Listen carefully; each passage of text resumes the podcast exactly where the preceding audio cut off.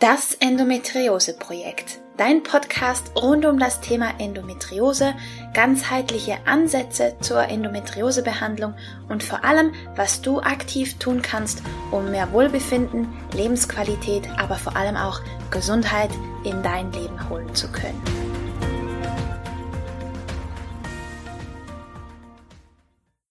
Hallo und herzlich willkommen zu einer weiteren Folge von Das Endometriose Projekt. Ich bin Romina, ich bin ganzheitlicher Endometriose-Coach und ich freue mich sehr, dass du heute eingeschaltet hast.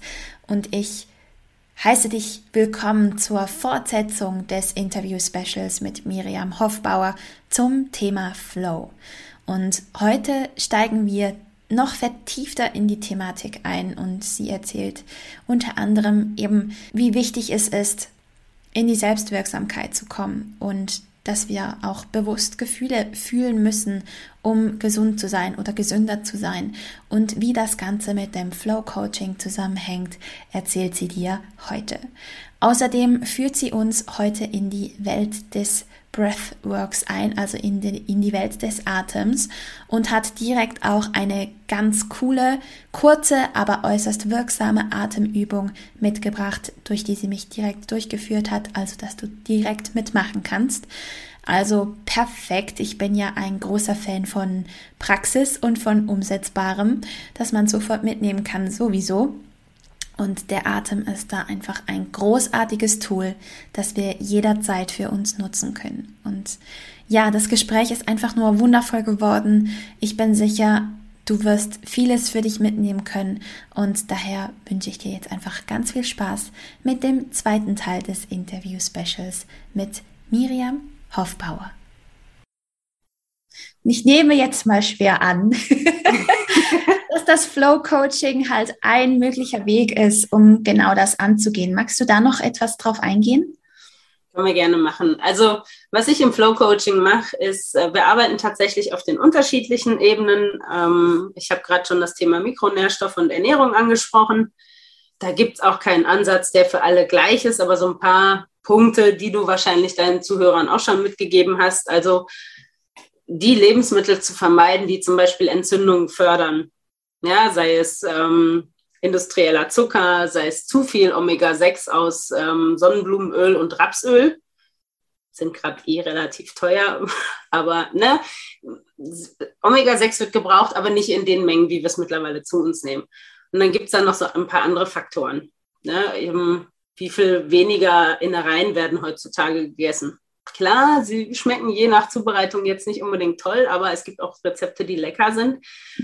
Und sie sind so dicke Nährstoffbomben. Ich finde es immer wieder faszinierend. Aber wer das nicht will, was ich auch verstehen kann, ich esse auch nicht alles, muss einfach gucken, wo stehe ich denn? Ja, ähm, welche Mikronährstoffe fehlen mir gerade oder welche brauche ich vielleicht auch mit Blick auf die Krankheit mehr? Ja, weil auch, und das wissen weniger, Medikamente einen extremen Einfluss auf den Mikronährstofflevel haben. Ja, mhm. das heißt, wenn wir Medikamente nehmen, würde ich jederzeit dazu raten, mit einem Orthomolekulartherapeuten zusammenzuarbeiten, um zu gucken, welche Vitamine und Mineralien werden denn durch das Medikament verstärkt abgebaut. Ja. Damit man die zusätzlich zuführen kann, weil sonst fehlen sie an anderer Stelle. Ähm, beim Thema Stress, ein ganz tolles Beispiel, da ist kein Medikament im Spiel, aber du kennst bestimmt das Sprichwort, meine Nerven liegen blank. So, und in so stressigen Phasen tun sie das buchstäblich, wenn wir nicht auf unsere Mikronährstoffzufuhr achten. Ja. Die, die Ummantelung der Nerven, die sogenannte Myelinscheide, besteht unter anderem aus ganz vielen B-Vitaminen. Ich meine sogar Vitamin B6 hauptsächlich. Wenn wir das nicht in ausreichender Form zuführen, dann geht der Körper her und sagt, okay, wo kriege ich es am schnellsten her, wo habe ich viel davon und wo richtet es erstmal keinen Schaden an, wenn ich es da wegnehme. Also geht er an die Nervenummantelung. Das heißt, die Ummantelung wird immer dünner, ja, das heißt, wir werden gereizter. Zusätzlich werden unsere Denkprozesse langsamer, was uns wahrscheinlich zusätzlich nervt. Und das nur, weil ein Mikronährstoff fehlt. Mhm. Ja, und, und Stress ist auch so ein Mikronährstoffräuber par excellence. Und deshalb, da gucke ich immer noch mit hin. Und dann ist ein ganz wichtiges Thema die Mindset-Arbeit. Da wirst du ja auch viel machen. Also Muster erkennen. Na, erstmal nur erkennen. Ich arbeite ganz viel mit dem Thema Achtsamkeit, bewusst werden. was tue ich denn? Mhm. Mit welchem Ziel tue ich etwas? Also zum Beispiel, warum esse ich Schokolade, wenn ich traurig bin? Ne, habe ich früher öfter mal gemacht. So, Schoki, die hilft und das steigert irgendwie die Stimmung. Es gibt mehrere Gründe, warum das so ist. Einmal, weil der Körper tatsächlich wieder Serotonin ausschüttet. Und es ist so ein gelerntes Verhalten. Und wenn ich aber weiß, was ich mit diesem Verhalten erreiche, also was mir das an positiven Ergebnissen bringt, auch wenn ich weiß, zu viel Schokolade macht dick und dann bin ich wieder schlecht gelaunt, dann kann ich hingehen und gucken, okay, wenn, wenn es darum geht, dass ich mehr Glück empfinde, was kann ich denn anderes tun, statt Schokolade zu essen, um genau dieses Gefühl wieder zu haben? Mhm. Ja, also da einfach dran, dran arbeiten. Und ja, so Verhaltensmuster sind nicht von heute auf morgen weg. Man kann mal einen riesengroßen Schritt nach vorne machen und ich garantiere dir, man macht auch immer noch mal drei Schritte rückwärts. Ist ein bisschen anstrengend, aber man kann da hinkommen. Das funktioniert.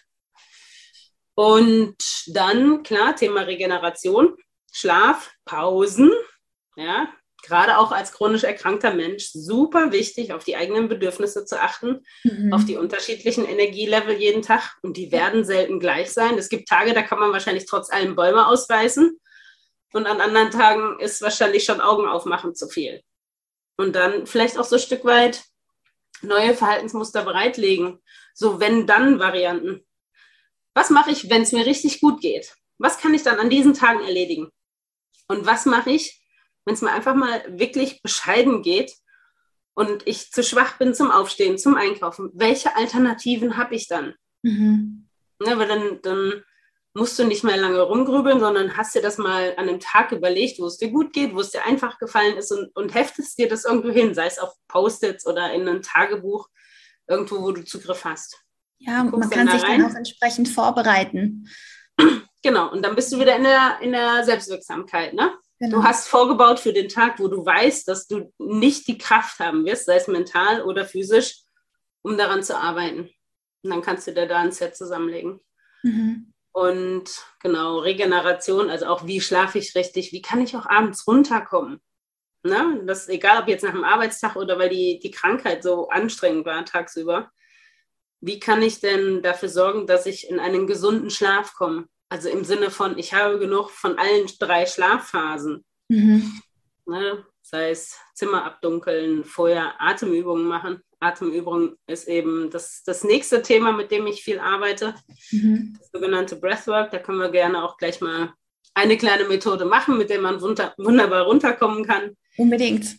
Und da ist auch ganz viel dabei, was die Klienten oder auch ähm, Patienten einfach tatsächlich ohne meine Hilfe völlig losgelöst zu Hause machen können. Unaufwendig. Ja. Ja, mir ist es wichtig, dass ein Großteil meiner ähm, Techniken zu Hause angewendet werden können, ohne dass man erst irgendwas studiert haben muss, dass man erst irgendwelche teuren Geräte einkaufen muss. Ja. Ne? Also ja, bei manchen Sachen macht es vielleicht Sinn. Du hast ja auch den, den Ura-Ring, ne? Genau. Den Schlaftrecker.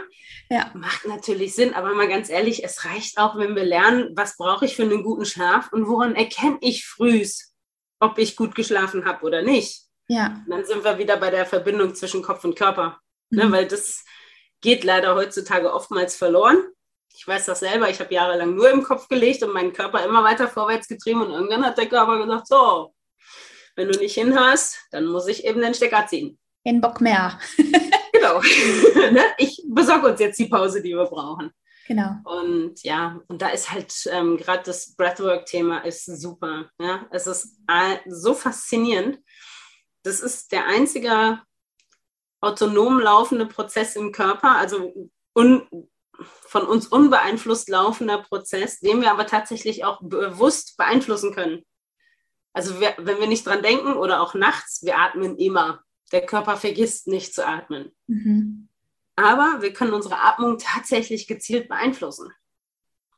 Und das ist so, so faszinierend, ja. Sei es zum, zum Runterkommen, zum Entspannen oder auch wenn ich merke, oh, ich bin jetzt so im Mittagstief, ich bräuchte jetzt noch mal ein bisschen Energie. Ich weiß, ich habe heute Nachmittag noch so eine Liste an Aufgaben.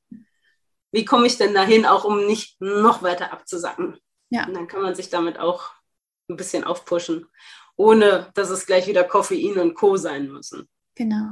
Okay, das klingt total spannend. Hast du, du hast bestimmt einiges im Petto, wie man diese Atem, diese, diese Beeinflussung des Atems für sich nutzen kann, oder? Definitiv. Also fangen wir mal mit den Basics tatsächlich an. Mm, ich beobachte mittlerweile, dass tatsächlich relativ viele Leute hauptsächlich durch den Mund atmen. Und mein Atemtrainer hat mal gesagt, also der Mund ist zum Essen da und die Nase ist zum Atmen da. Und es ist nur in Ausnahmefällen gestattet, durch den Mund zu atmen oder bei gewissen Techniken durchaus von Vorteil. Aber das ist so der erste Punkt. Wenn wir runterkommen wollen, wenn wir uns beruhigen wollen, durch die Nase einatmen und dann in den Bauch atmen. Ja, also wenn man mal die Hand auf, eine Hand auf die Brust legt, die andere auf den Bauch, einatmet und einfach mal spüren, wo hebt sich denn welche Hand? Hebt sie sich eher nur im Brustbereich oder nur im Bauchbereich oder beides? Na, dann sind wir wieder beim Thema Bewusstsein. Wie atme ich? Mhm. Und dann kann man im nächsten Schritt hergehen und bewusst in den Bauch atmen. Weil die Bauchatmung aktiviert den Parasympathikus, also unser beruhigendes Nervensystem. Ja, also immer schön durch die Nase in den Bauch und möglichst ruhig und gleichmäßig. Das ist so Punkt eins. Wunderbarer Effekt zum Runterkommen ist auch das Gähnen. Wird uns leider gerne mal abtrainiert oder wird dann als Unaufmerksamkeit interpretiert oder langweilige ich dich etwa. Mhm. Dabei kann man das auch als Kompliment sehen, weil wenn mein Gegenüber gähnt, dann ist er in meiner Gegenwart so entspannt, dass sein ganzer Körper einfach sagt, so, und jetzt geht's mir gut. Ja, kann man auch bei Hunden und Katzen sehen. Wenn die gähnen, sind die völlig tiefenentspannt. Ja. Das wird uns leider so ein Stück weit abtrainiert. Genauso wie uns oftmals anerzogen wird, dass wir den Bauch einziehen sollen. So, das heißt, durch die Anspannung der Bauchmuskulatur atmen wir schon nicht mehr so tief, atmen vor allen Dingen nicht mehr in den Bauch, weil wir den Raum beschränken, wo die Luft hinwandern könnte. Also die Lunge dehnt sich ja nach unten aus. Mhm. Als die Bauchmuskulatur anspanne, dann kommt da gar nicht so viel rein. Und dann rede ich schon viel gepresster. Ja, das heißt, gerade wir Ladies dürfen auch einfach mal den Bauch rausgucken lassen. Auch ja. wenn es uns anerzogen wurde und wir es selber vielleicht auch optisch nicht schön finden. Und dann zumindest in so geschützten Räumen wie zu Hause. Lass mal los. Ne? Im wahrsten Sinne des Wortes loslassen. Ja. Da mal hinatmen. Genau. Und dann hätte ich eine kleine Atemübung noch. Wenn du möchtest, probieren ja, wir die einfach mal zwei, drei Runden aus. Die ist auch ganz einfach. Das Einzige, was du und deine Zuhörerinnen sich merken müssen, ist die Zahl 4. Wir atmen auf vier Zählern ein, halten auf vier Zählern die Luft an, mhm. atmen auf vier Zählern die Luft aus und halten sie wieder auf vier Zählern an. Das heißt, wir atmen im Quadrat oder im Englischen wird es Box Breathing genannt. Mhm. Das heißt, wir umrunden mit unserer Atmung eine Box. Ja. Sollen wir einfach mal ausprobieren, zwei, drei Runden? Ja, klar, gerne. Okay, dann setz dich mal, und auch alle Zuhörer, setzt euch mal gerade hin. Macht mal die Augen zu und spürt einfach mal kurz in euch rein. Wie atmet ihr denn gerade? Wo fließt die Luft hin?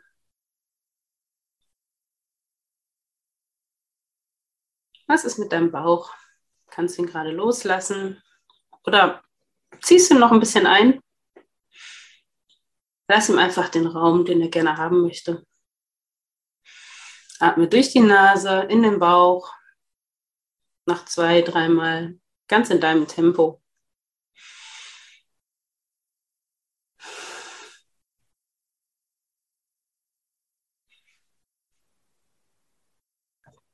Kommen wir zum, zum Box Breathing.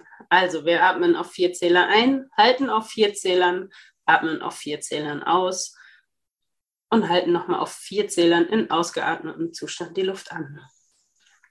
Wir atmen ein, zwei, drei, vier, halten, zwei, drei, vier, ausatmen, zwei, drei, vier, halten. Zwei, drei, vier. Ein, zwei, drei, vier. Halten. Zwei, drei, vier. aus, zwei, drei, vier, halten, zwei, drei, vier, ein, zwei, drei, vier, halten, zwei, drei, vier, aus, zwei, drei, vier, halten, zwei, drei, vier.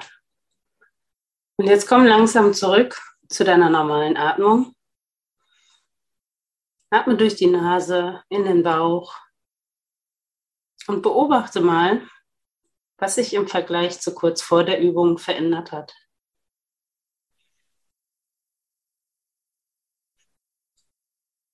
Vielleicht magst du jetzt stellvertretend für diejenigen, die mitmachen vor dem Mikro oder vor dem Bildschirm, mal kurz mitteilen, was es mit dir gemacht hat.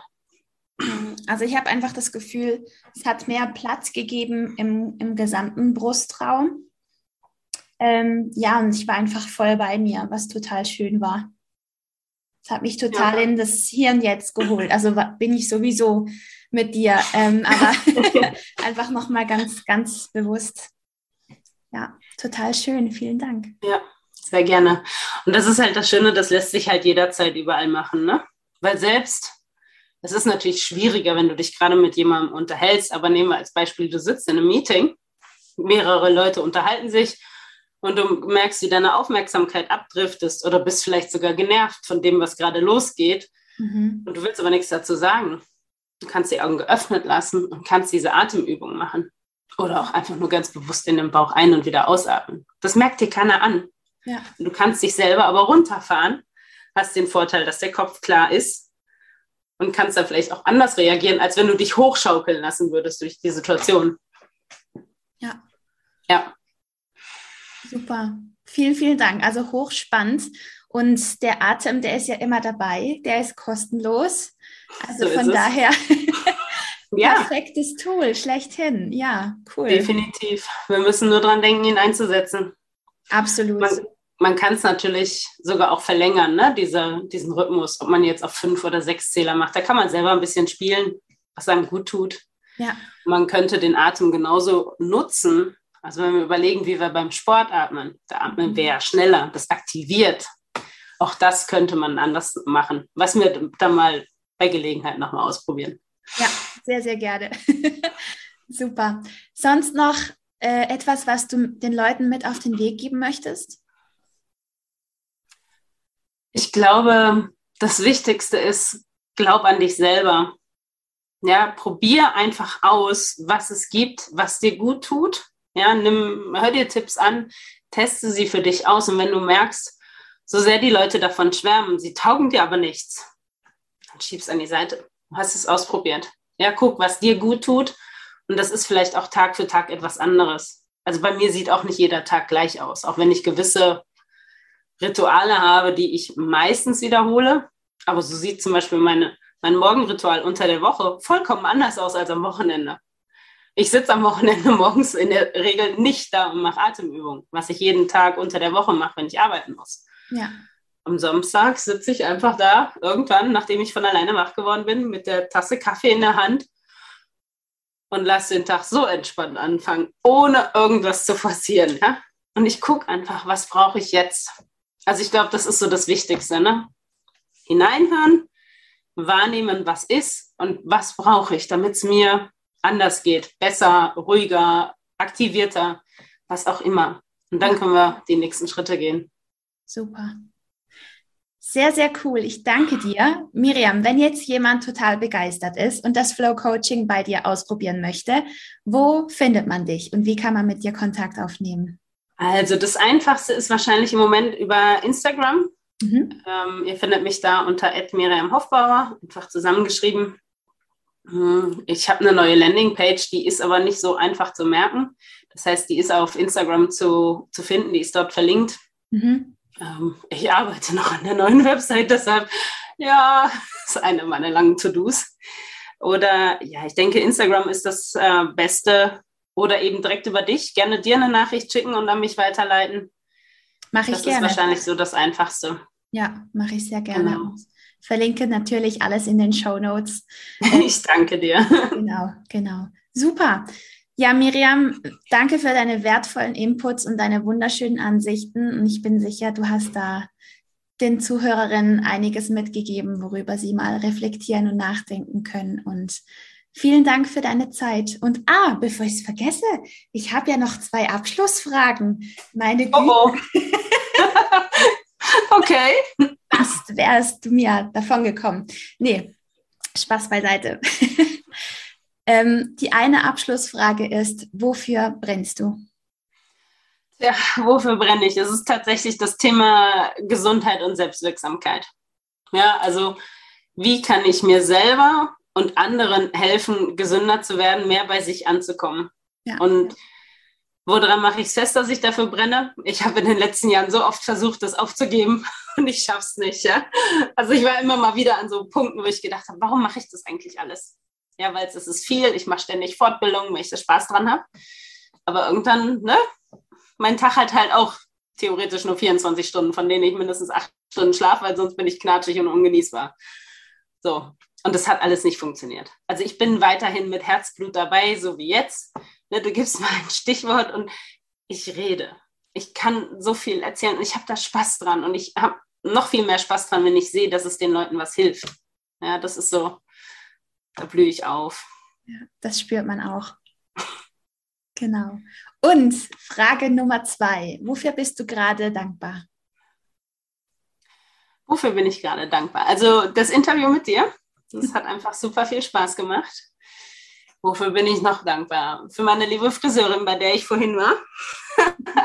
Die hat mir irgendwie da ähm, einen halben Tag Kurzurlaub verpasst. Das, ähm, ich glaube, Männer unter den Zuhörern werden das wahrscheinlich nicht unbedingt nachvollziehen können, aber das ist immer so Genuss pur. Und ganz ehrlich, für all das, was ich gerade habe, also ich kann mir gerade so viel selber ermöglichen, meine Zeit so einteilen oder weitestgehend so einteilen, wie ich es haben möchte. Das ist Gold wert. Ich habe schon ganz andere Zeiten gehabt und ähm, ich finde es toll. Schön, super. Ja, dann danke ich dir nochmals von Herzen für alles und mega schön warst du hier bei mir im Podcast. Ich danke dir und freue mich auf demnächst und vor allen Dingen auf die Reaktionen. Also wenn irgendwer was zu teilen hat, wie die Atemübungen zum Beispiel funktioniert haben, ich bin echt neugierig. Das ist so einer der Punkte, die kann ich nicht abschalten. Ja, musst du auch nicht, sollst du auch nicht, unbedingt. Super. Das war das Interview-Special Teil 2 mit Miriam Hofbauer zum Thema Flow. Ich bin ganz gespannt, was du für dich mitgenommen hast und wie du die Atemübung auch gefunden hast, die sie uns vorgestellt hat. Wenn du Feedback für mich und Miriam hast, dann hinterlass gerne einen Kommentar oder schreib mir eine Mail an hallo@rominascalco.ch.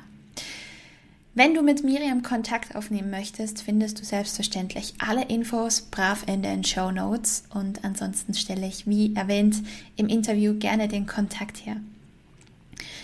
Ja, ich wünsche dir eine wunderbare Woche voller Flow und voller Leichtigkeit und freue mich, wenn du auch bei der nächsten Folge wieder mit dabei bist. Alles Liebe, bis bald.